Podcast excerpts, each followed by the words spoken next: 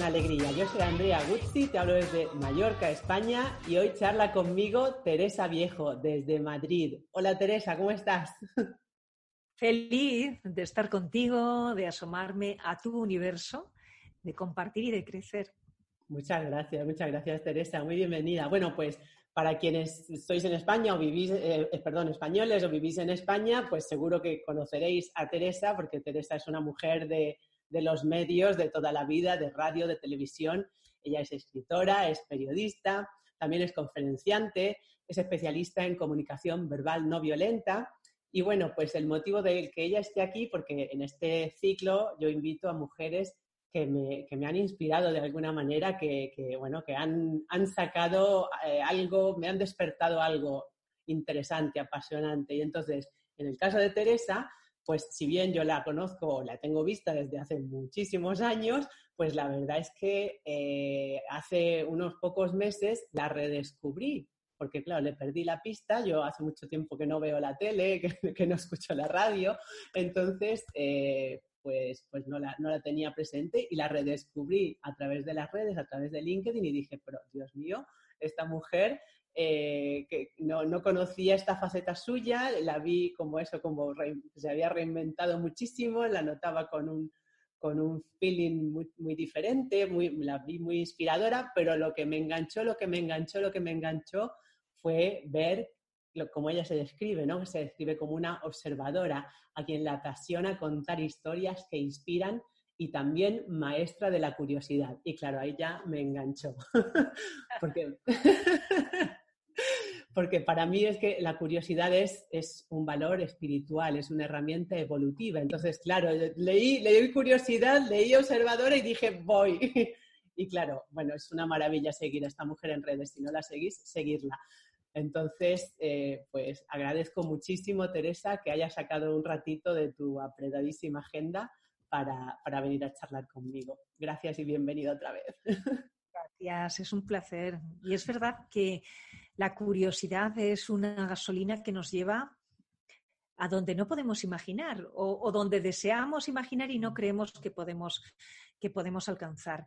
Sin embargo, has apuntado algo muy interesante, porque siendo una fortaleza muy primaria, es la primera de nuestras 24 fortalezas humanas, por tanto, es, si quieres, muy, muy eh, digamos que, que, no tenemos que hacer ningún esfuerzo para tenerla, porque llega con nosotros desde que nacemos, es lo que nos permite explorar el mundo, interactuar con otros seres humanos, es la llave también para el crecimiento espiritual. Dices, ¿cómo algo tan primario y tan material, si quieres, nos lleva a la espiritualidad? Porque nos permite ir haciéndonos preguntas respecto de cada cosa que vayamos averiguando. Ahora sé esto, pero sigo haciéndome preguntas y sigo y sigo y sigo. Y al final de todo, la gran pregunta es ¿para qué? Claro. ¿Para qué estoy aquí? ¿Para qué hago lo que hago? ¿Para qué sirve esta vida? ¿Para qué sirve el esfuerzo? Y ese para qué conecta con, la, con el propio propósito de vivir y, por tanto, con nuestra dimensión espiritual. la gente no lo suele ver así. La gente dice, bueno, curiosidad, bueno, es como, no sé, como averiguo una cosa concreta. No, no, no. Llévalo al terreno espiritual porque es tan rico lo que vas a encontrar ahí. Sí, sí, sí. Y además, desde luego es así. Es que además lo, espiritual siempre se basa primero en lo más básico y terreno. No se puede, si no estás flipando, no estás teniendo una verdadera conexión.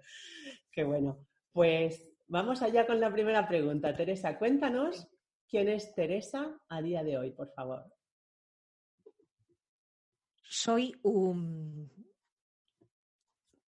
ser espiritual en una experiencia terrenal lo que quiere decir que estoy en un modo aprendizaje continuo y en un modo descubrimiento. Por eso me defino como una observadora. Así se llama el programa que dirijo en Radio Nacional, porque es una manera de estar en el mundo y especialmente curiosa. Tan curiosa que de la investigación respecto a la curiosidad me he propuesto enseñar a los demás cómo desarrollar la suya. Por eso digo que soy una maestra de la curiosidad. Pero todo esto nunca se desconecta de ese ser espiritual que está aquí, ¿no? En esta experiencia diciendo, bueno, pues a la otra vez más, en otra reencarnación. Otra vuelta. Qué bueno, qué bueno. Y, bueno, cuéntanos em, en tu parte más personal, lo que tú quieras compartir, ¿cómo llegaste hasta aquí? Porque claro, para haber llegado a esta visión, a esta forma de entender las cosas que tienes hoy, pues seguro que has pasado momentos difíciles en el camino, crisis. ¿Cuáles fueron tus crisis de crecimiento más heavy, más... Es curioso porque suelo preguntar a las personas cómo era antes.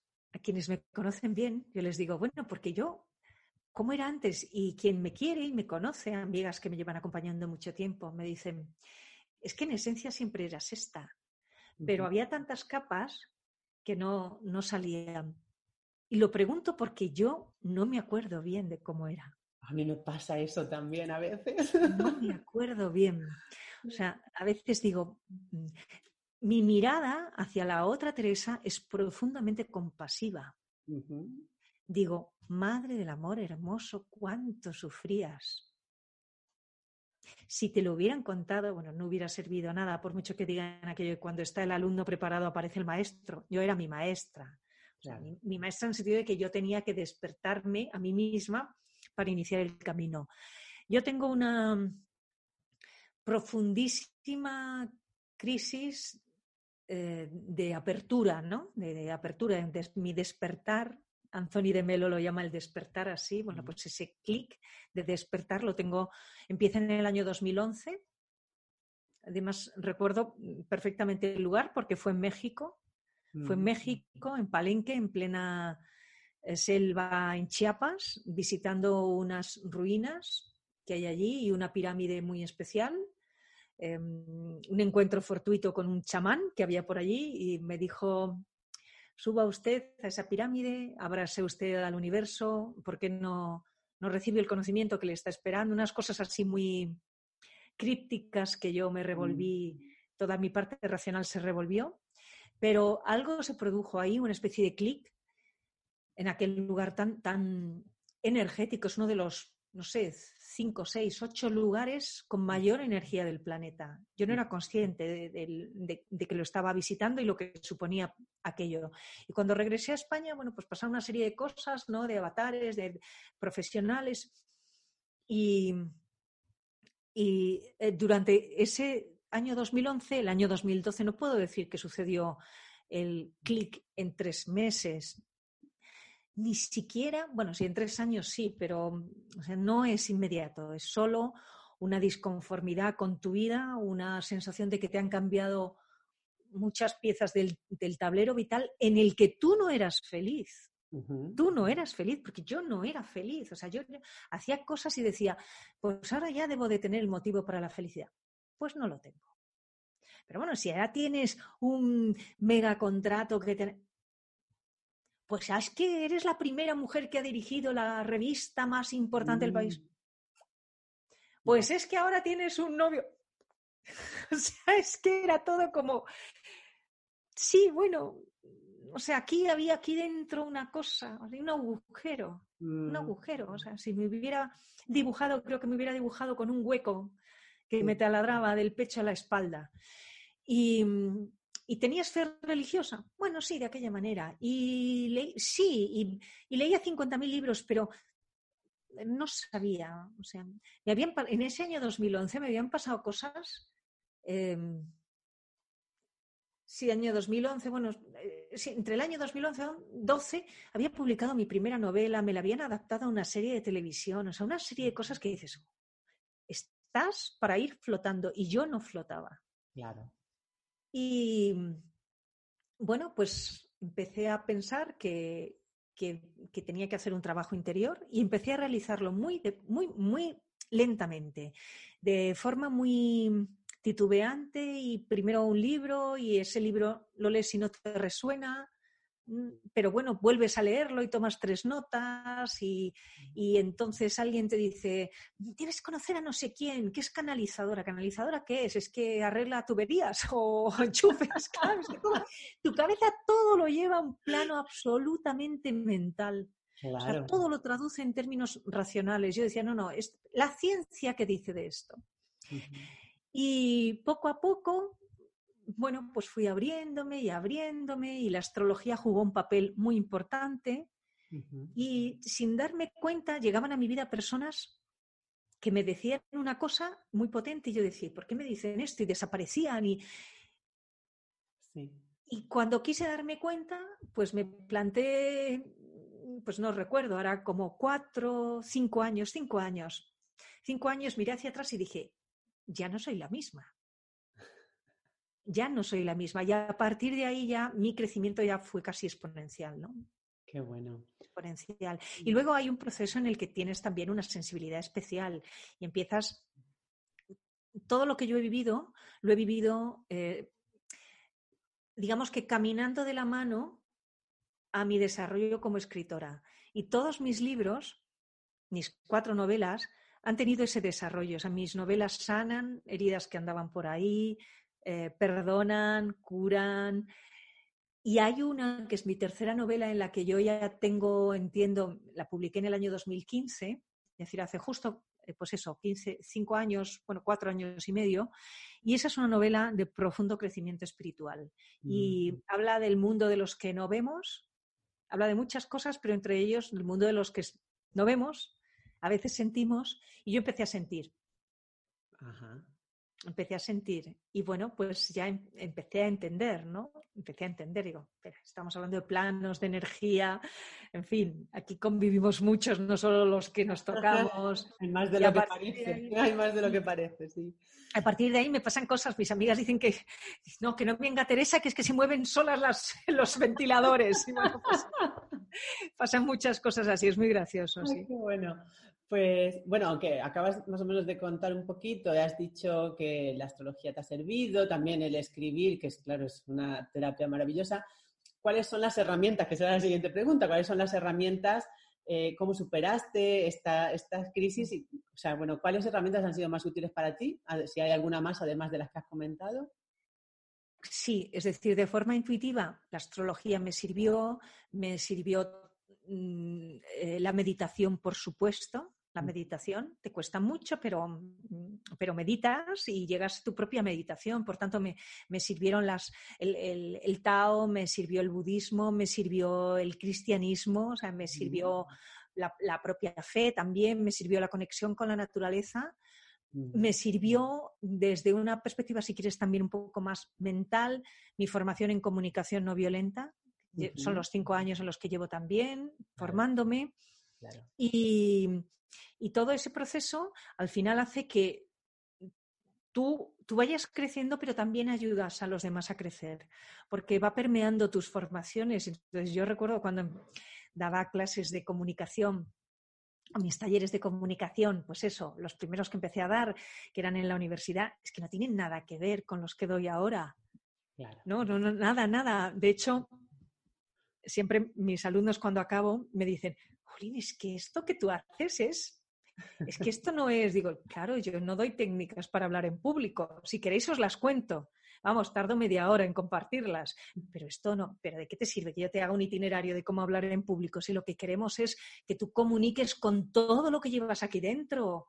O sea, crecer, esto es una cosa muy, muy sui generis, ¿no? Y no me importa, no me importa. Bueno, pues pues ahí está, ¿no? Entonces, me ha servido un poco todo eso y me sigue sirviendo. O sea, yo, em, una parte de la comunicación no violenta llegó desde el coaching, y no, por supuesto no soy, eh, no, he estudiado coaching, pero, pero una parte es tangencial. Ahora me interesa mucho el mundo de la resiliencia y quizá me forme en, resiliencia, o sea que voy, voy mm, mm, sumando cosas y soy muy eh, heterodoxa. Eh, lo, soy en mi vida. Y, es un poco, ah, me ha, ayudado a quitar esa, esa, o sea, la flexibilidad que tengo, que tengo ahora me ha hecho borrar una rigidez que me obligaba antes a titulitis. A ver qué has hecho. Yo recuerdo, fíjate, durante un año, la formación más cara de mi vida, la más cara me costó una barbaridad. La realicé en el año 2002-2003. era una formación, estaba dirigiendo yo interview y quería hacer una formación sobre liderazgo. Y entonces, bueno, pues alguien me habló de una cosa que se llamaba eh, análisis transpersonal, que no era el, análisis, no era lo de Eric Berne, era una cosa mucho más complicada, era como estudiar tipologías de personalidad en función de una mezcla de enneagrama, muy parecido al enneagrama, la verdad. Yo pagué y fui dos veces. dos veces, porque era tan rígida que aquello que según la tipología y el aspecto de una persona fuera un líder de tal manera, dije, ¿qué me están hablando? No, no, usted, esto no me lo cuenten. Ahora lo pienso y digo, pero Teresa, o sea, ¿Qué, manera? Era, era, una, era, realmente una revisión del eneagrama, ¿no? Desde la perspectiva emocional. Muy interesante. Pues yo lo rechacé. Entonces tuve que hacer un trabajo de pico pala para quitar esa rigidez, todas las etiquetas y que saliera Teresa. Claro. Todas esas capas que al final estaban ahí encima, ¿no? Está, está claro, está claro que, que ha habido un gran renacer, claro ese, es, el concepto, porque reinvención, dices, mm. esto no es, o sea, reinvención es una etiqueta que, que utilizaron los políticos en la anterior crisis para decir si usted está en el paro a otra cosa. Es que esto no tiene nada que ver con lo que yo he hecho. Lo mío es un renacimiento, es decir, es una, es una cosa espiritual. Que mm. en tu trabajo se nota porque haces otras cosas. Claro, bueno, obvio, porque, porque, Hay, porque tu expresión es otra. Claro, Claro, es que no, es, es eh, inherente, o sea, en cuanto cambia lo de dentro, cambia todo lo de fuera. Entonces, así va. Qué bien, qué bonita, qué bonita historia nos están contando, me encanta. Em, y bueno, cambiando, cambiando de, tercio, aunque ya esto del tercio a mí ya no me gusta por las connotaciones que tiene, ya vamos a, cambiando de tema. Tomando una, otro caminito. Tomando otro caminito, sí, por ejemplo. Eh, ¿Cómo vives tú esta situación actual de coronavirus? Y lo más importante, ¿qué crees que podemos aprender de ella? Depende de dónde se sitúe en mi mirada, la vivo de una manera o de otra. O sea, desde una perspectiva personal, mm. y no deja de ser un tanto egoísta, aunque el concepto del egoísmo, del cuidado del yo, del autocuidado, debería de cambiar también. Yo la vivo con bastante naturalidad. Es decir, mm, estoy acostumbrada a pasar temporadas en, casa, yo vivo sola, pues puedo pasar temporadas en casa, creando, trabajando. De hecho, cuando estoy mucho tiempo fuera, para mí, mi fin de semana favorito después de una semana de viajes es llegar a casa y decir, mi casa y cierro la puerta. Entonces mis amigas me llaman o, Teresa, hacemos tal. Y yo digo, no, no, porque quiero, de verdad, de vez en cuando el reproche siempre de mis amigas es, ya está Teresa en sus encierros. Por tanto, esto para mí era relativamente natural. Eh, no, me, no me chirriaba. Es verdad que cuando lo haces de forma voluntaria no tiene nada que ver con lo que está sucediendo. Por otra parte, también me ha permitido algo bonito y es cuidar de mis padres, porque normalmente como ando tan atareada, quien les atiende más es mi hermana. Mi hermana les llama más, mi hermana acompaña a mi madre si hay que ir al médico o les va a visitar los fines de semana. Y yo, la verdad es que no estaba tan presente en su vida. Y el hecho de que mi hermana es grupo de riesgo y tiene que cuidarse más, yo no quiero que vaya, que se exponga. Entonces, soy yo quien les hace la compra, les viven en un pueblecito de la Comunidad de Madrid. Entonces, pues les hago la compra, estoy más pendiente. Y eso, el otro día mi madre me decía, la pobre muy apenada, yo me siento mal porque tienes que venir aquí. Les digo, no, es que me encanta hacerlo. Es que me siento muy bien, madre, porque voy a veros y ya no sé lo que... De verdad, hija, digo, sí, de verdad. O sea, siento que estoy dando algo a mis padres que no les, está, no les había dado hasta entonces y me gusta mucho. Esto en cuanto a, a mí. En, apenas doy un paso, el dolor es enorme. Porque mi empatía eh, no me, hace muy. me permite con enorme facilidad comprender el dolor de esas familias que no se han podido despedir de los suyos. Mi empatía conecta con todos los mayores que han sido siempre un, colectivo al que yo he entendido muy bien. No sé por qué. Y eso que soy embajadora de UNICEF y la infancia es, bueno, mi, es, en fin, es uno de mis, de mis luchas en la vida y la mujer, pero con los mayores, no sé, tengo esa ternura. Me parece que cuando se llega al final de la vida, al ocaso, todo tiene que estar bien colocado. No tiene que haber equipajes pendientes, no tiene que haber dolor más allá del físico inevitable, no tiene que haber o sea, unos hijos no pueden tratar mal, tratar mal a sus padres, no pueden, no se pueden enfadar unos con los mayores, no sé. Uno tiene que irse de este mundo sin equipaje ni, ni, mochilas innecesarias. Entonces, que se estén muriendo solos es algo que yo no, es que no lo puedo, o sea, es que me rompe. Andrea, me rompe. Entonces pienso en eso, pienso, pienso en el, veo el planeta, ¿no? Confinado y con, con unos, unas diferencias, unas desigualdades tan grandes, personas que no van a tener para comer. Entonces dices, madre mía, y teníamos que despertar así, en bloque, porque cuánto dolor. Claro, sí, sí, sí, sí. ¿Qué podemos aprender? Ay, que nos ponemos a llorar las dos. Pues mira, yo creo que vamos a aprender muchas cosas. Creo que quienes estábamos en proceso de, despertar y de crecer, pues vamos a tener mucha más gasolina, más instrumentos, más fuerza para seguir creciendo. Quienes estaban en la indecisión, es decir, a ver, a ver, pues como estaba yo en aquel año 11, ¿no?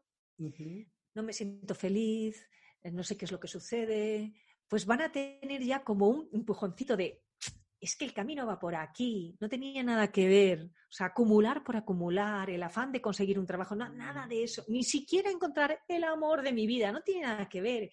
El amor es el amor y el amor está dentro de ti y lo das y lo compartes, ¿no? No tiene nada que ver. Luego habrá gente que a lo mejor no despiertan, les pasa como a mí en Palenque. A lo mejor no despiertan, pero se van a quedar después como, mm, ¿qué ha pasado aquí? Luego habrá gente que está perdida para la causa. Pero bueno, habrán perdido una gran oportunidad. Y yo he aprendido eh, algunas cosas. Una, a poner en valor la tranquilidad. La tranquilidad. O sea, es, tengo cierta tendencia a, uff, venga, una cosa, otra, otra. No, no. Tengo cierta tendencia a que voy un poquito por delante de la vida. No, Qué bueno. Reposo. Qué bueno, qué bueno, qué bueno. Porque además desde ahí, claro, vas a poder observarlo todo mucho mejor. Qué bueno. Mm. Así es. Pues sí, y en cuanto a lo que dices de, que efectivamente, según el tipo de persona, según donde te pille, pues a lo mejor te enteras, a lo mejor no te enteras, a lo mejor eh, se ha perdido para siempre, pero bueno, creo que es parte, de, parte del juego, ¿no? Cada uno está en su mm. camino y, y es, es todo perfecto. Mm. También es verdad que lo, hemos comentado antes de, la grabación. La luz tiene que ser más visible. Ya no sirve eh, tener luz en nuestras cuatro paredes. Esa luz tiene que eh, extenderse y hacerse notable y tiene que sumarse. Claro ha habido, a, mí me, porque bueno, yo tengo mis reticencias para determinadas cosas, pero ha habido y se están produciendo en este momento importantes meditaciones colectivas en la humanidad. Gente meditando al mismo tiempo. Es que ese poder de energía simultáneo es tan poderoso. Yo digo que me resisto porque me gusta meditar sola, con mi meditación, como yo quiero, pero es importante que la luz se sume. Sí, estoy, totalmente de acuerdo y creo que, bueno, de alguna manera, en este pequeñito espacio lo que hace también la intención es eso, es llevar un poquito de, luz y de alegría a quien, a quien nos esté escuchando. Así que, así que sí, es que es lo que toca.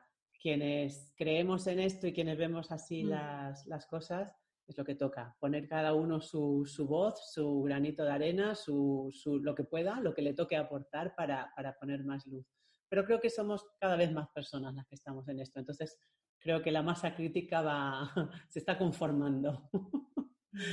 Yo también lo creo, sí. Y, Y bueno, pues la siguiente pregunta de alguna manera va, alineada.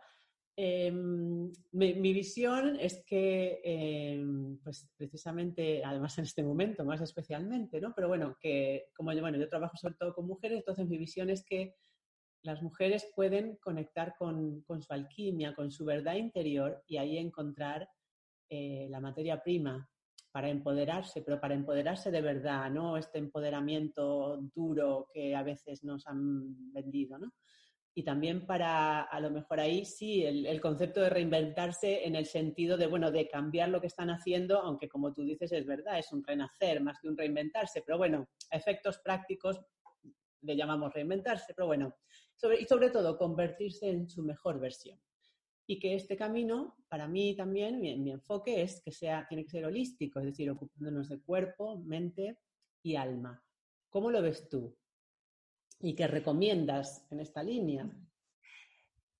A ver, la mujer tiene algo tan mágico que es la propia esencia de la vida dentro de ella misma en cualquier momento, porque mm, podemos, eh, a ver, somos madres siempre, hayamos o no parido, hayamos o no engendrado, somos madres. Entonces, esa cosa tan poderosa que yo creo que nos enraiza con la propia naturaleza, ¿no? O sea, es como, como si tuviéramos ahí una raíz súper sólida con el árbol que está creando su propio fruto, ¿no? Es, es igual.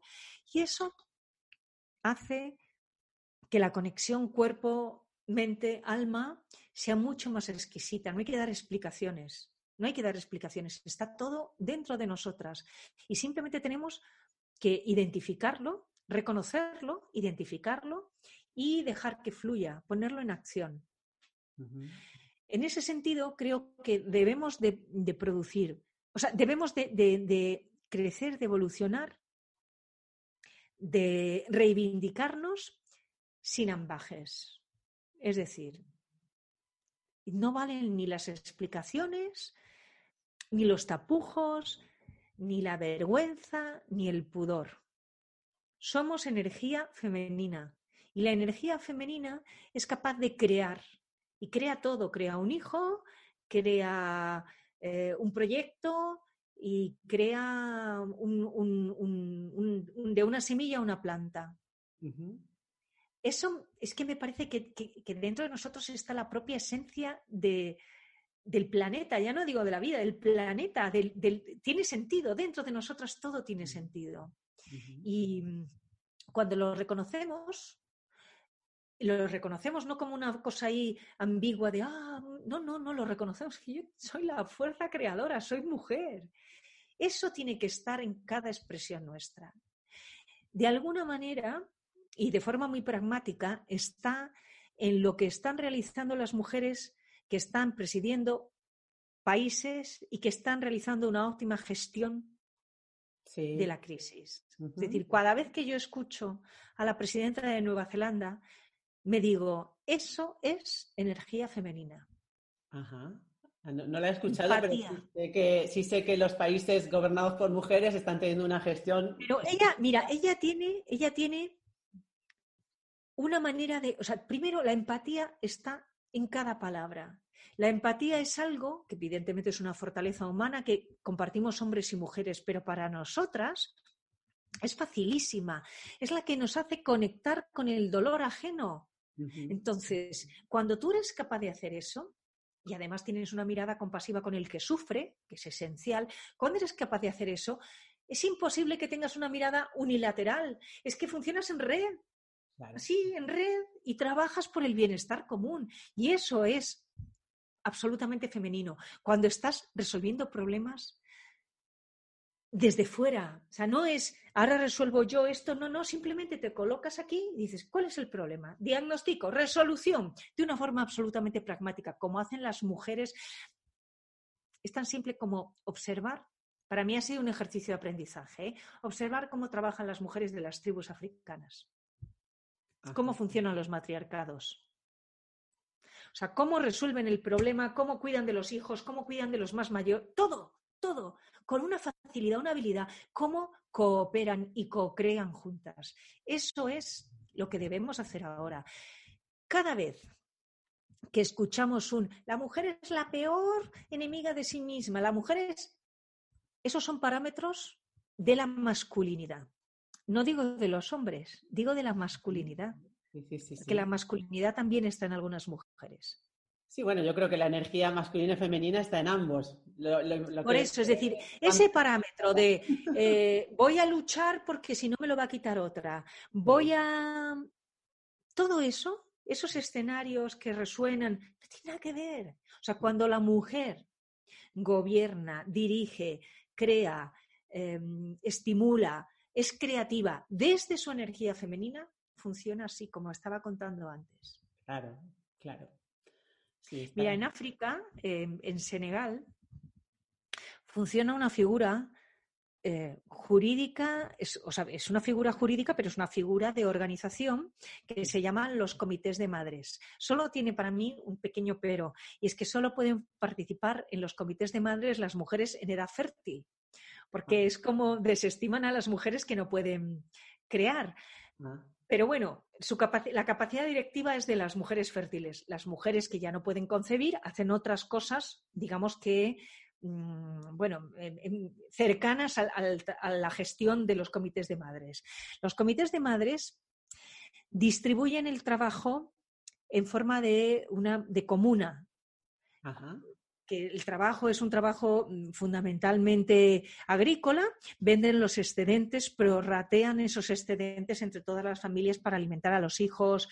Eh, surgieron de forma natural para tratar de buscar alimento en, regiones muy empobrecidas, pero fueron creciendo, se articularon por tribus. De tribus fueron llegando a tribus mayores y ahora se reúnen con el presidente de la República. Comités de madres. Wow, qué bueno. Si las vieras funcionar. No, no, ya, con lo que me dices, ya vamos, ya me lo imagino todo. Para mí, yo cuando, las, cuando las vi, cuando te cuentan y cómo, cómo te explican todo, cómo cuentan cómo pesan a los niños, cómo, todo, todo, todo. Han tenido, evidentemente, eh, no la tutela, no la tutela, han tenido la formación de UNICEF, porque es diferente tutelar. Tú formas, eso es lo bonito de la formación, tú formas mm. y la persona vuela. les enseñas a pescar, ¿no? Y ellos Oh, claro. Entonces, la han tenido pues para, para, saber optimizar, para hacer la pasta base que, que, utilizan en el alimento de los niños, a base de cacahuete, de, de trigo, etcétera. Claro. Entonces dices, esta es la pura fuerza de la mujer. Es que esta es, esta es la clave, ¿no? La colaboración, el concepto de sororidad que también ahora se ha puesto más, más conocido y no la competencia, la cosa está ahí chunga y también es muy masculina, ¿no? De lucha, de... Quienes más vamos a sufrir en el no abrazo vamos a ser nosotras. Porque imaginemos un grupo de mujeres cómo funcionamos al cabo de un rato, estamos tocándonos y abrazándonos y los hombres no están en ese compadreo, digo bien compadreo, entre comillas compadreo, pero entendemos lo que es, ¿no? Porque nosotras da lo mismo, y lo ves, lo, ves cuando se reúnen mujeres que pueden ser directivas, no directivas, se están tocándose. Claro. Pues pues nada, es lo que toca. Ahí cada una a su trabajito, porque en la medida en que sanemos internamente vamos a poder expresarnos cada vez más y mejor en esa, en esa colaboración con, las demás. ¿no? Porque al final creo que esta, mm, este desequilibrio, este, esta competitividad es lo que nos ha marcado la, la, sociedad, las pautas, la, la, idiosincrasia de cada situación, de cada momento, de cada lugar, de cada país eh, o mundial, porque funciona en cualquier país desarrollado, pero, pero bueno, está dentro nuestro esta capacidad de, de, compartir y de despertar a una nueva realidad. Así que, También, ¿sabes lo que sucede, Andrea? Que hemos eh, vivido en un mundo de etiquetas que era un mundo muy masculino, porque el hombre necesita organizar. La, la, mente masculina es más clasifica, o sea, por, por economía de medios clasifica. Para la mujer, bueno, todo es más flexible, más ambiguo, em, pasamos de una cosa a otra. Y entonces esas etiquetas eran, estaban muy claras. Había un macromundo y un micromundo. Mm. Estaban las microrelaciones, son las domésticas, los hijos, el macromundo son las cosas importantes, la política, la economía, las relaciones internacionales. Esto se ha ido al, garete todo. ahora todo es todo. O sea, todo es todo. Todo es todo. Y ahí está la mujer. Claro.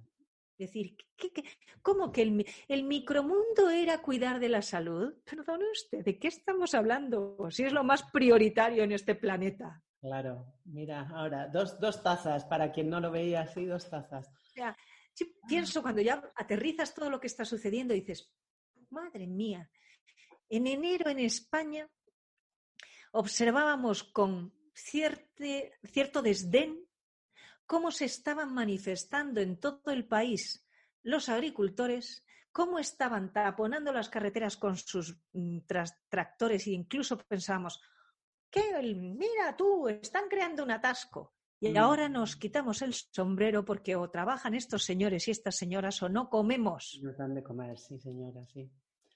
es decir, es que cambió todo. Y ahora vamos a un supermercado y a la señorita que nos hace, señorita o, señorito, quien sea, o señor, que nos hace la cuenta, le decimos, ¿cómo te encuentras? Cuando nos hemos pasado una vida yendo al súper y ni saludando.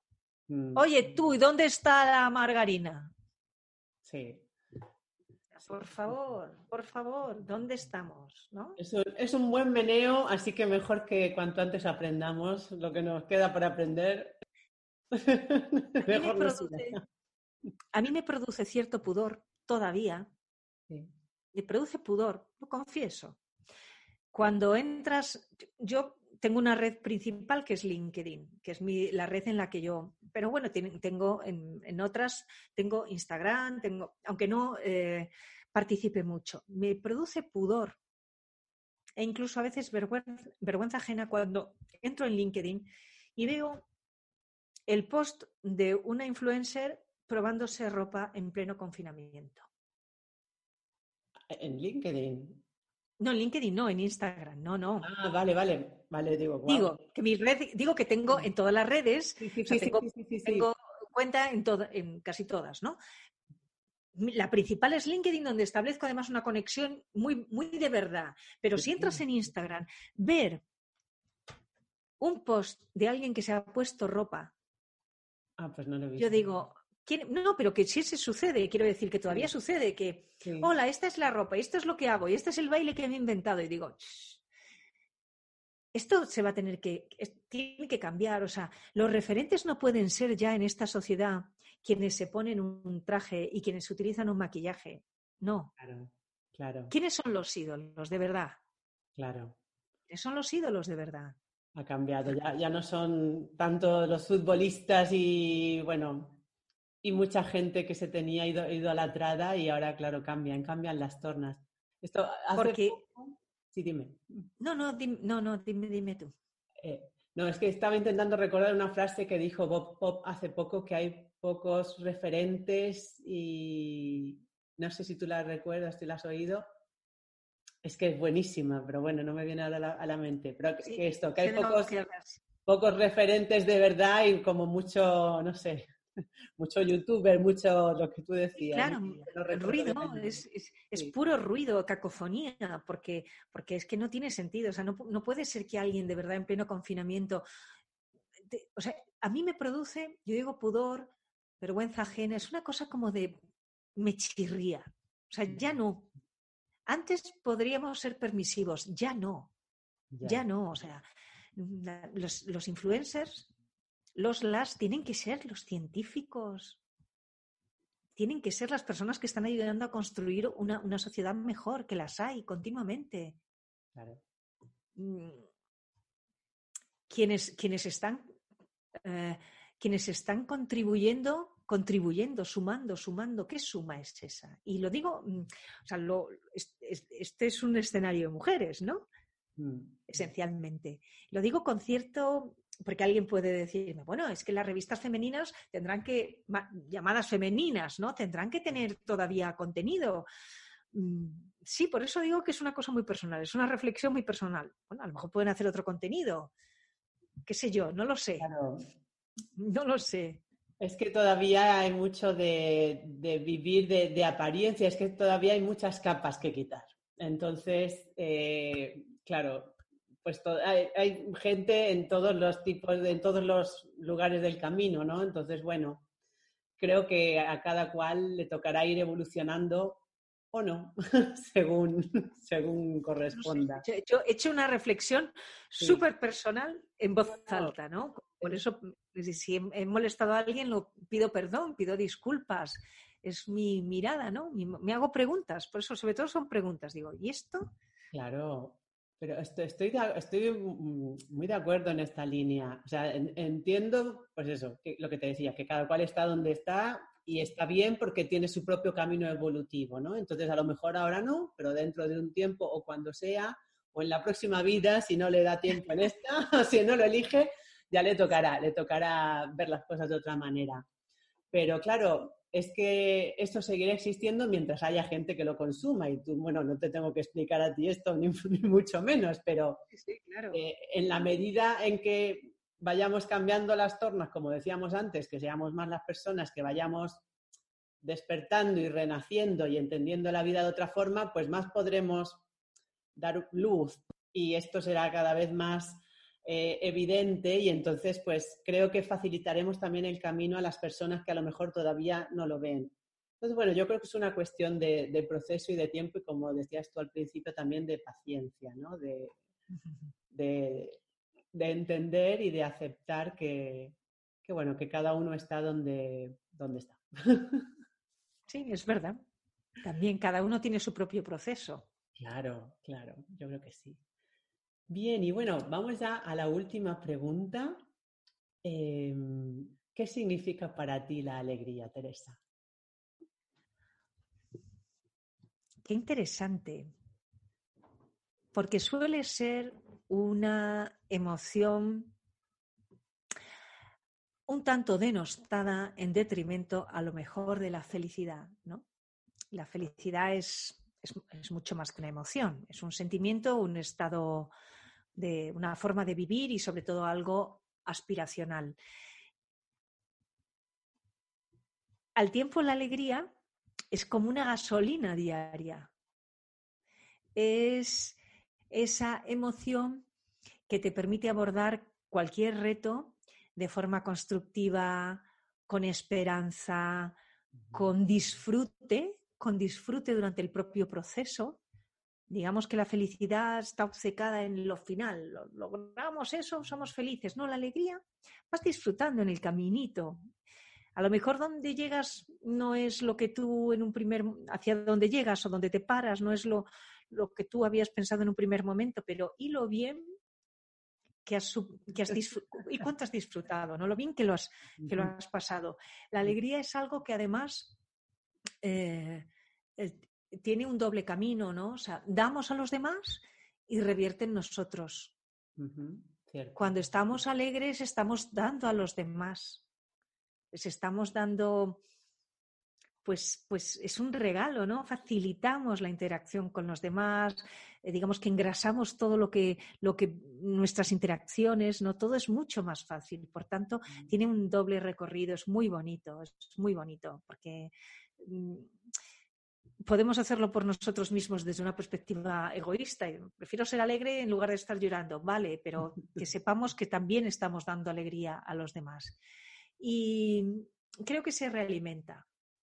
O sea, es difícil que si tú estés en ese modo de alegría, em, no, no, continúes en ese modo de alegría.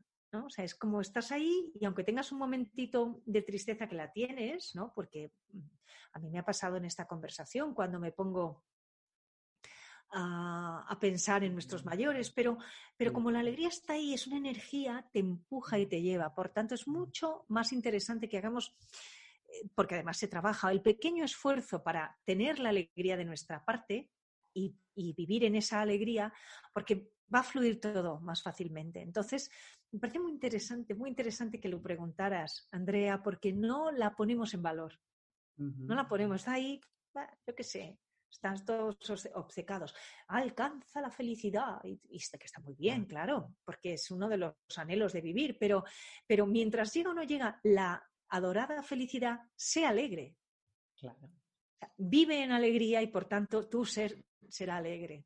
Sí, sí, mira, me, me, escalofrío porque, bueno, estoy, me encanta, estoy muy de acuerdo y bueno, yo soy abanderada de, de la alegría.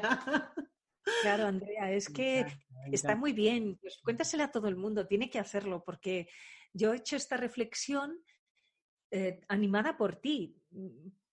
Y, y, en tono en mi culpa, porque no siempre la pongo en valor, entonces hay que valorarla. Muy bien, pues, pues nada, lo diré, lo diré y diré, dice Teresa que diga que... claro que sí, sí, sí, te ha tocado, sí, sí, di que sí, Andrea. Qué bueno, qué bueno, gracias. Pues, pues bueno, mira, ya entramos en la parte de despedida, Teresa. Cuéntanos si alguien que aún no sepa dónde localizarte, cuéntanos dónde te pueden localizar. Ah, genial. Pues mm, la verdad es que es facilísimo el contacto de LinkedIn. No todo el mundo tiene, tiene LinkedIn. Entonces, bueno, pues pueden seguirme. Eh, vamos a ponerlo fácil. Si no es LinkedIn, que para mí, insisto, es mi red fundamental porque me permite mm, escribir con cierta frecuencia, interactúo con todo el mundo, tú lo sabes, Andrea. Si no, bueno, que se den un paseito por Instagram y siempre pueden echar un vistazo a mi web, que es teresaviejo.es o .com. Nunca me acuerdo muy bien si es .es o .com. Y, y, ahí incluso si quieren contactar conmigo pueden contactar porque hay una, una vía de contacto súper rápida. Así que ahí me pueden ver. Teresaviejo.es, estás buscándola. Sí, sí, sí, digo, espérate si yo la tenía aquí hace un momento. Punto es, sí. Es punto es, punto es. Vale, punto es. es que creo que en punto com también llega, bueno, no sé, estas cosas de informática que a veces me lío. Y ahí me pueden localizar porque es verdad, hombre, luego pueden escuchar la observadora en Radio Nacional, pero para tener una idea más aproximada de, de cómo soy, cómo miro, cuál es mi mirada, ¿no? Y también, por supuesto, mi proyección profesional. Pero a mí me gusta que, que sepan, que, eh, que sepan cosas del ser, de mí, no del hacer. Claro. Porque del hacer es como, como cuando, cuando alguien te pregunta, ¿estás en la televisión? ¿Estás en la...? ¿Qué más da? Eso es circunstancial. Pues estoy a veces, otras no, otras... ¿Qué más da? Hablemos del ser, ¿no? De lo que, de lo que sumo. Y eh, bueno, pues es verdad que la web me trato de que tenga bastante información.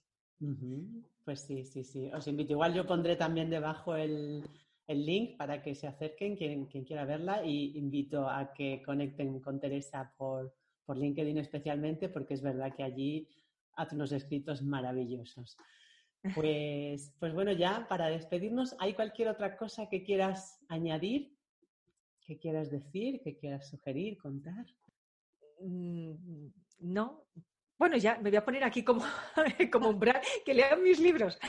No, bueno, no, que si alguien tiene curiosidad es verdad, que se acerque a mis novelas, porque mis novelas tienen esta cosa que los, los, editores llaman un long seller, es decir, que no, no, son novelas que se editan en un momento determinado, se convierten en el libro más vendido y luego desaparece. No, son historias eh, atemporales que uno puede leer en cualquier momento. Eh, y bueno, yo creo que mis novelas tienen, hablan mucho también de mí, hablan mucho de mí. Y, bueno, siempre tienen muy buenas críticas, así que que se animen, que se animen. La verdad es que estoy, estoy vagueando un poco, tengo que, porque el libro que estoy escribiendo ahora es un, es un ensayo, vamos, un libro no ficción sobre la curiosidad, que también será de crecimiento personal. Y estoy demorando demasiado una, novela, o sea que a ver si tengo ahí una idea que se me ha cruzado en estos días de confinamiento.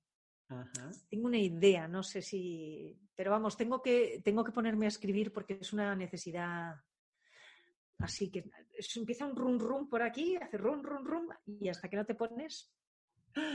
Qué bueno, qué bueno, qué bueno. Pues yo, bueno, yo soy escritora en ciernes, a mí también me gusta escribir y comunicarme, estoy escribiendo mi, primer libro, pero todavía me cuesta todavía un rato. Ya, a ver si para los próximos meses lo tengo. Mm, seguro, todos llevamos una historia dentro, siempre lo digo, escribir es natural, es, con natural, o sea, es, es, parte del ser humano, es su expresión. Así que cada vez que me decís estoy en ello, venga, venga, adelante, adelante. Qué bien. Pues Teresa, mm, no te puedo agradecer más de corazón este rato precioso, maravilloso que nos has regalado, que me has regalado. De verdad que muchísimas gracias. Gracias, de verdad. Vivid vuestra vida, disfrutadla por ella. Gracias, gracias, gracias. vale. Chao, Teresa. Hasta luego. Chao, chao.